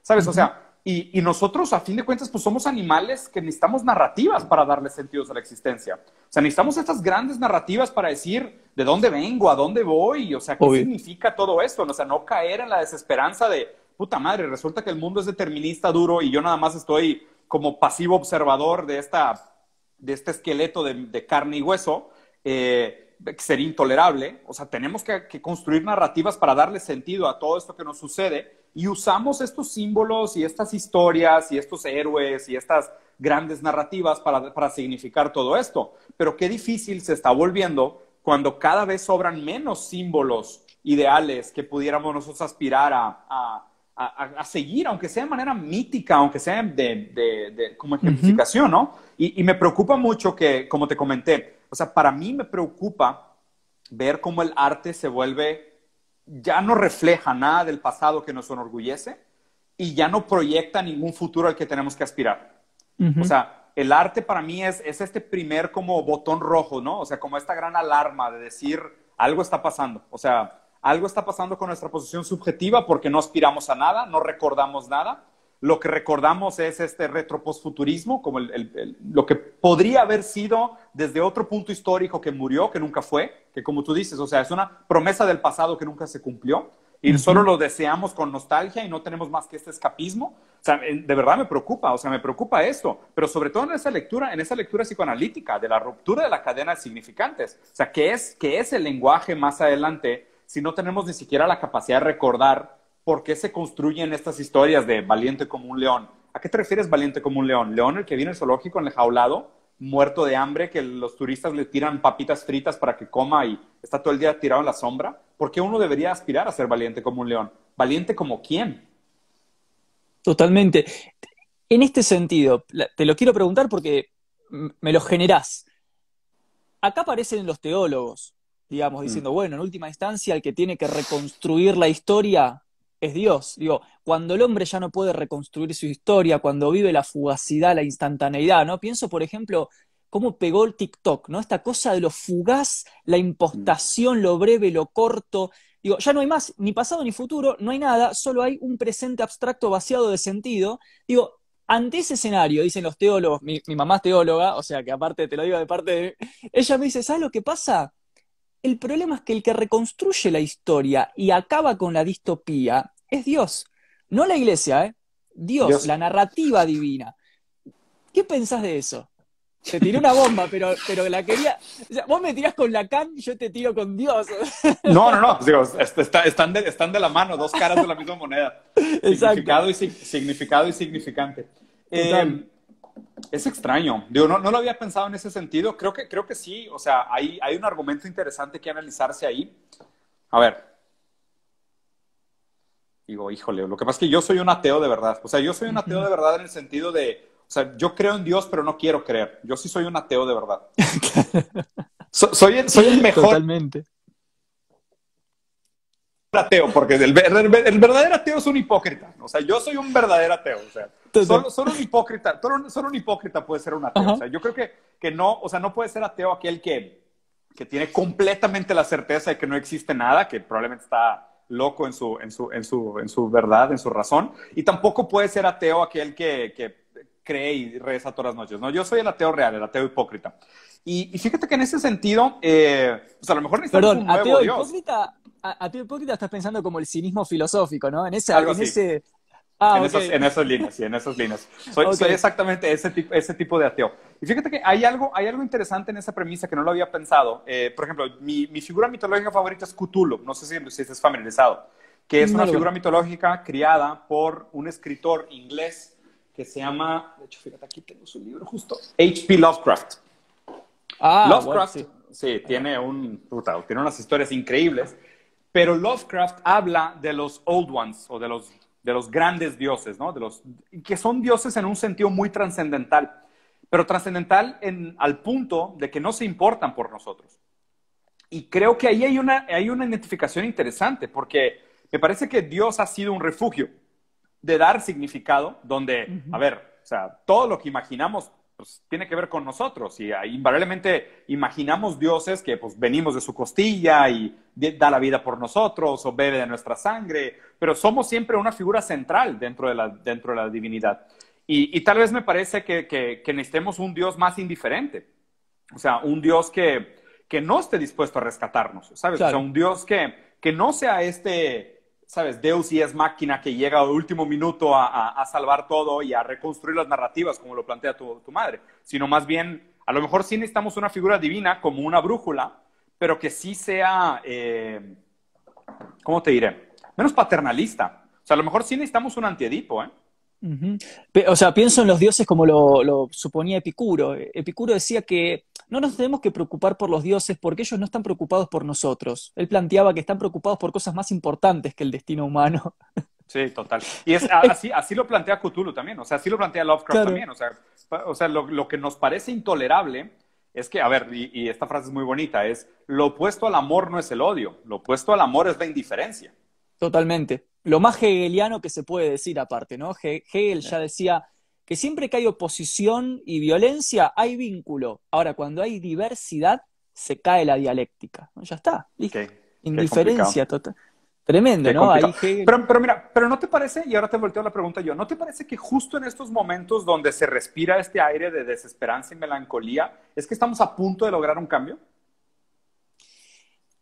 ¿Sabes lo que me pasa con esa pregunta? Se me deja pasar, por un lado, los textos y por otro lado, lo personal. Te voy a responder desde lo personal, pero acompañando con textos. A ver. Eh, yo creo que la sensación que estamos teniendo a escala global es un fuerte presentismo y una fuerte incertidumbre. Yo no comparto mucho que estemos en un punto de inflexión donde se está avecinando un cambio, radical. ¿Por qué? Pero ¿por qué no? Porque pensar eso sería tener un pensamiento dialéctico. Decir, bueno, en última instancia, esta es la tesis, ahora viene la, la, el choque, la rotura, bla, bla, bla, y viene el cambio de historia. Yo creo que estamos en la diversidad. Por eso estoy un mm. poco pesimista últimamente. Creo que estamos en lo diverso, en lo fragmentario, en lo random, donde no hay mm. dialéctica, no hay proceso. Con lo cual, como no hay, proceso, no hay, claro, entonces no siento que venga algo del otro lado. No estamos en un, no creo que estemos en una situación articulada. Entonces, mm. eh, estoy más como expectante. En este, en este momento me siento, como decías vos, más el espectador de a ver qué está pasando, porque de golpe uno, yo miro mucho tus, tus análisis de, de los medios, ¿no? eh, que haces en tu, en tu Instagram, están muy buenos. Y uno es como que, claro, prende los medios y de golpe, pum, explotó esto, voló una, eh, un edificio en Beirut y murieron dos. Eh, Colombia entró en crisis, eh, Trump, y digamos, ¿y cuándo está la conexión espiritual, ontológica, la ontología histórica que sostiene? No hay.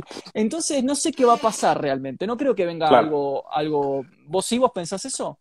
Pues tú sabes que yo soy un hegeliano de hueso colorado. Y pues el búho de la aurora solo llega en el crepúsculo. En el crepúsculo. Entonces, entonces yo creo Hay que esperar. pues yo, yo creo que solo vamos a poder racionalizarlo cuando suceda. O sea, como ha sido con los grandes cambios históricos, ¿no? O sea, nosotros no... Y, y, a ver, el gran dilema de la filosofía, o sea, tenemos que pensar hoy, tomando como referencia el ayer, para definir el mañana, pero ese nunca llega, ¿no? O sea, siempre es este, este hoy.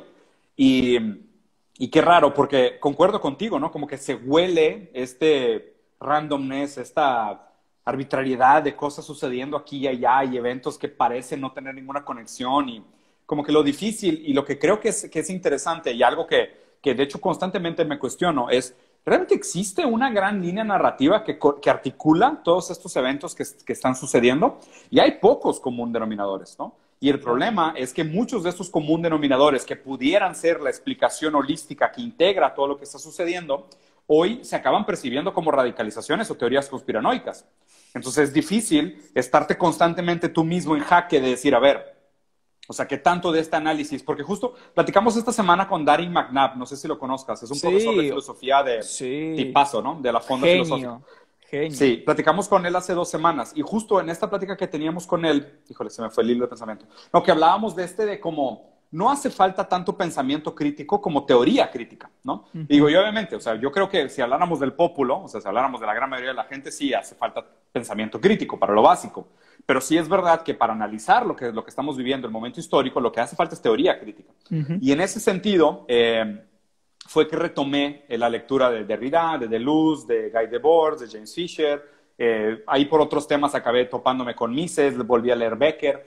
Eh, y en este sentido tratando de encontrar, a ver, okay, o sea, ¿cuál es la narrativa que estamos viviendo? O sea, ¿qué, ¿qué, es este hilo conductor que está moviendo a grandes rasgos esta gran subjetividad de todos los demás, que pudiera ser este común denominador entre todos los demás? Y, y a grandes rasgos, a ver, mi, mi noción de cómo funcionan las cosas es que existe primero en un momento histórico alguien que dice algo sobre la naturaleza humana, que normalmente es la sociología, la antropología, la ciencia.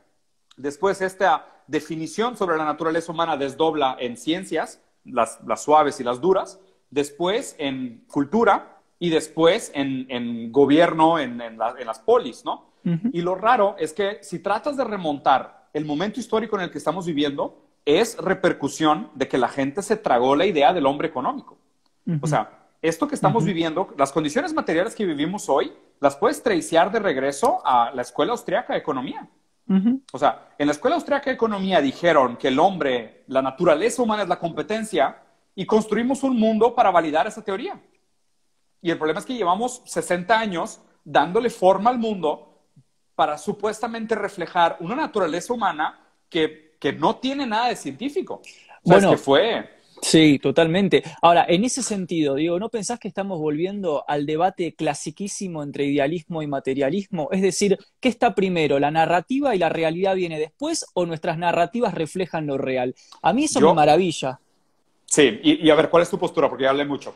¿Tú qué crees? No, no, no. A mí me parece pero absolutamente, mucho tiempo pensé que la, que la narrativa era el reflejo de lo real. Hoy pienso que primero nos meten las narrativas en la cabeza y después construimos la realidad para que se parezca a nuestros storytelling, a nuestros cuentos, a nuestras narrativas. Y pienso que esto tiene mucho sentido si uno tiene claro, yo siempre en mis cursos lo explico, la distinción entre forma y contenido. Nosotros hacemos mucho, como occidentales que somos, mucho foco en el contenido. Hay que ir a las formas. Las formas es donde opera el poder, donde logra construir el cuento que después nosotros en el contenido empírico logramos materializar.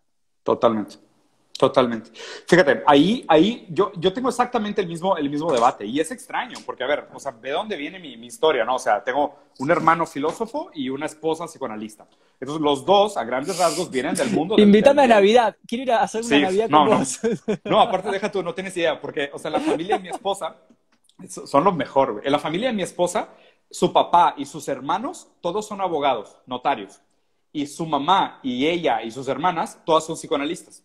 Entonces, en la mesa de Navidad son abogados contra psicólogos. Son pláticas, puta, increíble. Y yo soy diseñador, ¿eh? Diga, diga, dígase de paso que yo soy el mayor turista de esta conversación, ¿no? O sea, porque tú también eres profesor de filosofía, yo soy un total, yo soy un total turista. Pero fíjate que eh, se me hace interesante porque esta noción justo de que, o sea, ¿qué, qué es? O sea, ¿hay realmente idealismo o materialismo, no? Y, y, y más todavía, fisicalismo tal vez. O sea, fisicalismo tal vez en el sentido de, mira, yo tengo un hijo que tiene una enfermedad muy extraña, ¿no? Tiene una enfermedad metabólica mitocondrial. Y mi esposa, psicoanalista lacaniana, estudiando la enfermedad que tiene nuestro hijo, se dio cuenta que, mira, si no tienes el microbioma con cierta salud, si tu cuerpo no es capaz de desdoblar ciertas proteínas que comes, o si tu comida viene genéticamente modificada con algunos ingredientes, te puede provocar psicosis. Entonces, sí, y esto es un hecho científico, ¿eh? O sea, esto, o sea, ya está muy bien estudiado, donde es, es un debate sumamente extraño y sumamente complejo. Por eso cada vez más me convence la teoría de que nosotros nada más hacemos que inventarnos una narrativa para justificar un mundo determinista que no entendemos o que nos sería intolerable entender. ¿Sabes? Es como esta noción freudiana de oye, te hipnotizo y te digo que cuando toque la mesa tres veces vas a abrir la ventana. Entonces, ok, te despiertas, toco la mesa tres veces y abres la ventana. Y te pregunto, oye, ¿por qué abriste la ventana? Y dices, no, pues abrí la ventana porque tenía calor, el aire estaba encerrado y todo. O sea, esa es la vida para mí. O sea, eso, esas son las narrativas para mí. O sea, las narrativas para mí son cosas que nos inventamos para, para darle sentido a algo que está tan ajeno a nuestro control y, en ese sentido, ¿a qué me refiero con ajeno a nuestro control? Y, sin caer en determinismo duro ni nada, sino que realmente son las condiciones materiales las que permiten el desarrollo de la naturaleza humana. O sea, y en ese sentido, creo que, o sea, por eso me gusta tanto Sisek, porque Sisek usó a Lacan para hacer un análisis psicoanalítico de Marx y regresar al estudio de las condiciones materiales y regresar a Hegel. ¿Sabes? O sea, eso, eso es el tipo de teoría crítica que necesitamos hoy en día. Es, Necesitamos hacer un estudio de los síntomas para determinar cuáles son las condiciones materiales que despertaron esos síntomas y después hacer una intervención idealista para ver cómo cambiamos esas condiciones materiales otra vez. O sea, eso, es lo interesante. Y mira, lo voy, a, lo voy a tratar de aplicar en práctica, ¿no? Vamos a suponer, ¿cuáles son los síntomas hoy? Social cansancio, no hay futuro, tina, neoliberalismo, pseudo neofascismo, eh, conservadorismo postmoderno. Ok, ahora veamos cuáles son las condiciones materiales que detonaron este comportamiento sintomático. O sea, ¿por, qué, ¿por, qué, acabaste siendo tan racista, tan xenofóbico, eh, tan competitivo? Ah, ok, resulta que las condiciones materiales de escasez y de competencia y de trabajar para conseguir dinero y condicionar el hambre y la vida al trabajo y a la utilidad generaron todo ese tipo de cosas. Ah, ok, bueno, pues ahora regresemos a través del idealismo hegeliano a decir cuál debería de ser la narrativa que otra vez pudiera generar un cambio en las condiciones materiales para así continuar con el movimiento de la historia. Pero perdóname. ah, perdón, perdón, no, dale, No, no, dale. Y, vamos para terminar. Por, eso, por eso sí sé que es mi pensador favorito, porque creo que poca gente ha tenido esa, esa capacidad realmente de entender. Lo que pasa es que para mí, yo cuando digo dialéctica, inclusive decir si es dialéctica idealista o materialista, yo siempre digo, ¿en qué momento? ¿Sabes? Porque para mí inclusive la dialéctica es una dialéctica entre materialismo e idealismo, dependiendo del momento histórico en el que lo veas. Entonces, vas, prácticamente, cuando digo dialéctica, batallo para, para, definir exactamente si es, pues, ¿qué tendrías que decir? ¿Te refieres a dialéctica por ¿Por, lo que vino primero o, o, por lo que rige hoy? ¿Sabes? Y yo, ahí es yo le pongo el sentido del proceso. Para mí es proceso la palabra. Proceso sí, totalmente. Proceso. Exacto, yo lo pongo así. Ahora, pero, pero perdóname, en este sentido lo que vos estás diciendo, Diego, ¿no crees que la escasez, la competitividad, el odio, la xenofobia, todo, eso, no son narrativas justamente en el sentido en el que lo estamos trabajando? Totalmente. O sea, son productivistas, es decir, producen órdenes de realidad. Sí, pero son narrativas, pero son, son nada más que algo que, o sea, surgen en consecuencia de las condiciones materiales en las que se nos creó. Claro. Totalmente. es total, es claro, es que ahí o podemos ser más ahí podemos ser o más marxistas y decir, bueno, según las condiciones materiales, o más idealistas y decir, bueno, según el contexto histórico. Vieron que viste también está esa. Bueno, el contexto lo favorece. Histórico. Sí, materialismo, histórico. Total. ¿Sí? Totalmente. Yo, yo, acabo, siempre ahí.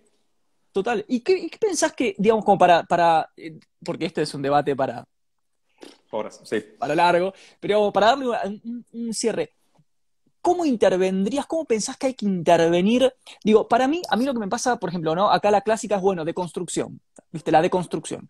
Para mí es un término sí, romper los binarios. sí, pero no termina de decir muy bien. Para mí, el tema de la deconstrucción no funciona, digamos, como, debe, o como se esperaría que funcione por dos motivos. Primero, mm. porque se la entendió mal, la idea de la deconstrucción. Pero aparte de eso, porque presupone, por ejemplo, cuando yo digo, ah, bueno, ante esta situación que, estamos comentando, me voy a deconstruir, voy a deconstruir mis narrativas, voy a deconstruir mis grandes discursos. Ok, pero vos te tomás a vos mismo como sujeto de deconstrucción y objeto deconstruido, con lo cual hay una imposibilidad ahí que no se puede dar, y es más una aspiración de deseo que una realidad. Digo, ¿cómo pensás que, habría que reforzar la idea de deconstrucción, corregirla, o cómo intervendrías desde otro lugar en este estado de cosas? Cambiar las condiciones materiales de la gente. O sea, yo aquí, aquí sí soy fríamente marxista. O sea, yo creo que IKEA hace más para darle forma a nuestra realidad que, que, todos los pensadores juntos. Total. O sea, y en ese, justo en ese sentido. O sea, yo creo que, por ejemplo, hacer cosas como, y aunque sean medidas libertarias hasta cierto punto y sus límites y demás, pero si pudiéramos implantar cosas como un ingreso universal básico, ¿sabes? Como una economía de dona, como una nueva moral, eh, como establecer leyes antiespecistas, ¿Sabes? O sea, creo que estas cosas poco a poco irían moviendo la posición subjetiva del humano. ¿Sabes? Por ejemplo, ahorita, o sea, de los debates que para mí son los debates más importantes para el, para el siguiente paso de, de vamos a decir, de, de, cambiar las condiciones materiales de la vida es antiespecismo y terrestrialismo. O sea, son los dos debates que para mí tienen la mayor relevancia de la modernidad. O sea, el primero tiene que ver con la distinción del ser humano con otras especies y el segundo con la división del hombre en la naturaleza. Que de hecho, si los vieras a rigor, es de, construccionismo. O sea, porque la idea de deconstruir es tratar de, encontrar la reconciliación entre los binarios. Y justo la reconciliación que quiero encontrar es, o sea, ¿por qué hacemos una distinción entre ser humano y la naturaleza? Si, pudiéramos, si pudiéramos romper esa binaria, se cae el capitalismo, ¿eh? Se cae el capitalismo. Porque el capitalismo depende de este fondo de pantalla que es inamovible, del cual nosotros no tenemos acceso, es, nos supera, se restablece solo, es infinito, la madre naturaleza siempre provee, que ese es otro motivo por qué la religión católica está tan vinculada al capitalismo y al libertarismo, porque Dios decía que la naturaleza está ahí para ser consumida por el hombre. Entonces, se, funcionan muy bien como, como ideología. Entonces, yo creo que ese, ese debate, por eso le recomiendo a todo el mundo leer a Bruno Latour, o sea, porque creo que la ontología orientada al objeto, y, tener estos discursos antiespecistas y romper este binario humano-naturaleza es el gran paso evolutivo para, continuar con la dialéctica. Y aparte, si rompemos el binario humano-naturaleza, fundamental, eh, también podríamos empezar a repensarnos por fuera de la lógica del consumo. Yo creo que no podemos dejar de pensarnos y vivirnos como sujetos de consumo, de depredación. Y ahí yo creo que si cambiara eso, si volviéramos a lógicas cooperativistas, intercambios, otras formas de redistribución de la, riqueza y demás, se cae el capitalismo, como decís vos. O sea, o sea, el capitalismo puede absorber cualquier manifestación, cualquier lucha, cualquier protesta. Ahora, lo que no puede absorber es que dejes de consumir. Claro. Entonces, yo que continuar creciendo. Totalmente. Digo, pienso en Locke. Esto decías, ¿no? De, Dios. Locke decía en el segundo tratado de gobierno civil que todo está ahí puesto por Dios para que el hombre lo use, ¿no? Mientras que lo trabaje, lo puede usar. Bueno, pero ¿cuál es el límite? O sea, y te cierro con una última preguntita.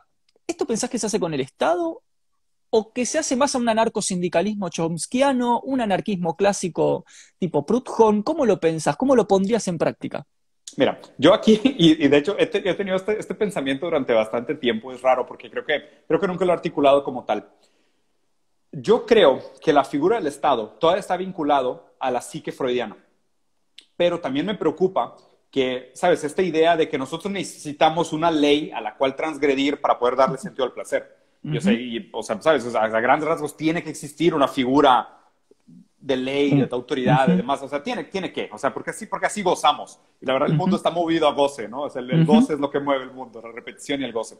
Y a grandes rasgos, el problema de esto es que justo creo que ahí está el impasse. Y por eso me regreso a la ruptura de esta dicotomía hombre-naturaleza. ¿Por qué? Dilema del erizo. O sea, es esta noción de... Y justo aquí es donde se atan todos mis cabos, todas mis marañas. Yo sé que la condición de mi hijo es resultado de una mutación genética congénita que no lo hace capaz de procesar su ingesta de lo natural. Esta ingesta de lo natural lo imposibilita de crear una psique que podría encajar dentro del tradicional freudiano. Entonces, obviamente, su relación con el mundo natural lo imposibilita de encajar en, este, en la normalidad. obviamente, todo lo que nosotros le hacemos al mundo tiene un impacto sobre nosotros a un nivel infinito. Todas nuestras acciones, todas nuestras acciones tienen una consecuencia en el mundo. ¿Qué es el mundo? Todos, todos, todo es el mundo. ¿Sabes? O sea, la, atmósfera que nosotros estamos respirando ahorita es consecuencia directa de cuántos leones hay vivos en este momento. Porque lo que respira un ser humano, lo que respira una zarigüeya, un búho, un cocodrilo, un león, modifica la cantidad de oxígeno y otros elementos que hay en la atmósfera. Entonces, el, resultado de la vida, aunque no, quiero sonar muy monumentalista, es frágil en el sentido de que es un resultado de que ejercen todas, las variables que existen vivas en ese momento histórico. Entonces, claro que todas nuestras acciones tienen un impacto en la naturaleza. El hecho de que nosotros no podamos entenderlos, tangibilizarlos o determinarlos, pues no quiere decir que no existan. El problema es que nosotros necesitamos la distinción de los conceptos para crearnos una idea de identidad. O sea, yo soy yo porque yo no soy lo otro.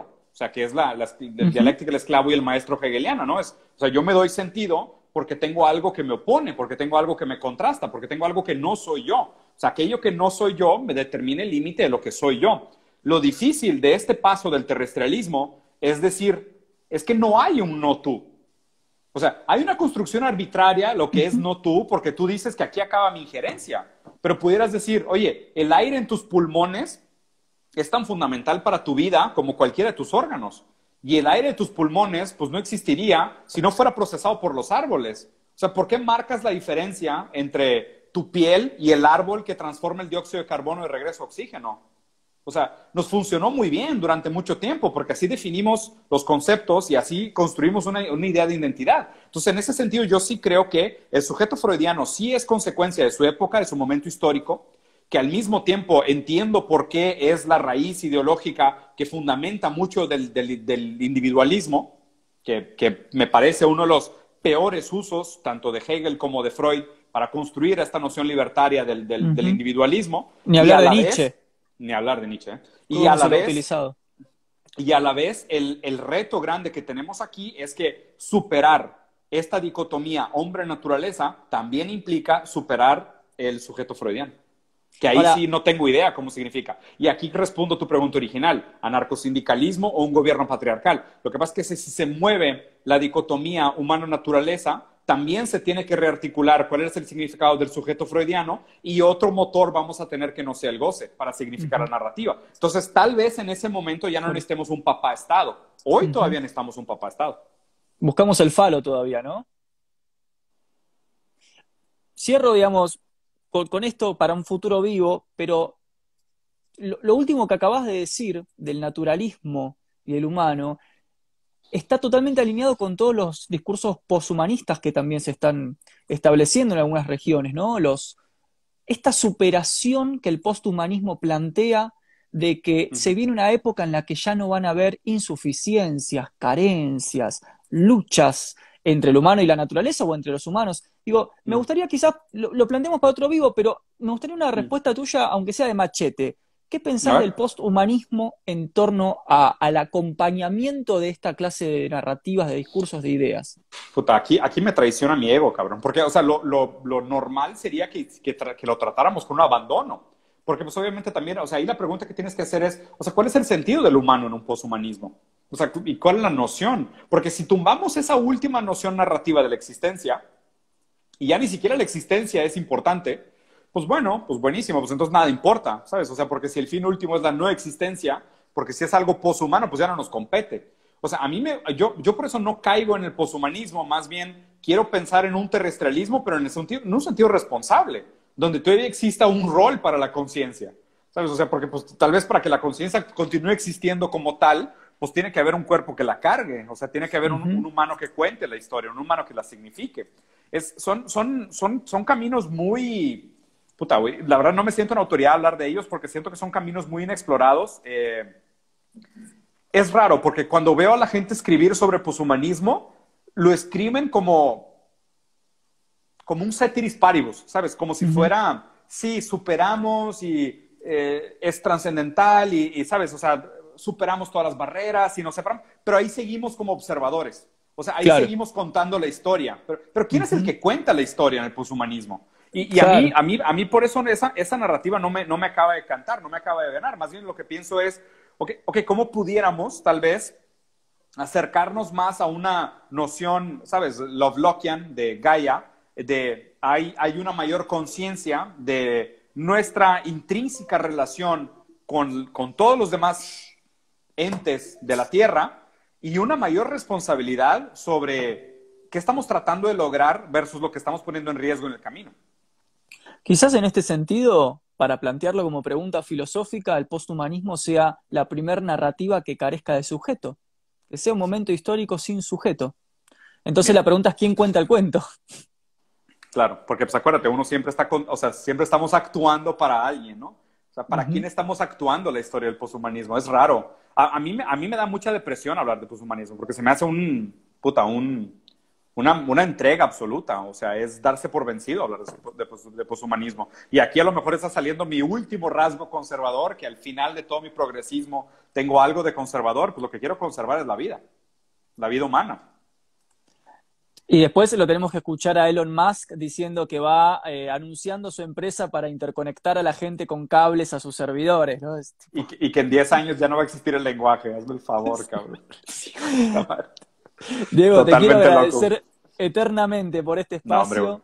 Y siempre es un gusto hablar con vos, la verdad que es, un, pueden, tus análisis de los diarios son lo mejor que hay. Vayan al Instagram de Diego, los análisis que hace los periódicos, genial.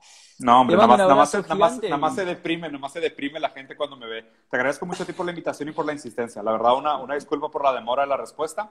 Sígueme insistiendo, hay que, hay que hacer otro dentro de, de un par de semanas, a ver si platicamos de otro tema. Y la verdad es que, digo, te agradezco mucho el espacio y la conversación y por darme cabida, por más que pues yo no soy nada. O sea, yo solo leo y repito cosas que leo en libros y cosas que me parecen curiosas y la gente me escucha. Nada que agradecer, Diego. Te mando un abrazo y un saludo a tu familia. Igual, que estés muy bien. Que estés muy bien. Igualmente. Cuídate. Chao, chao. Bye.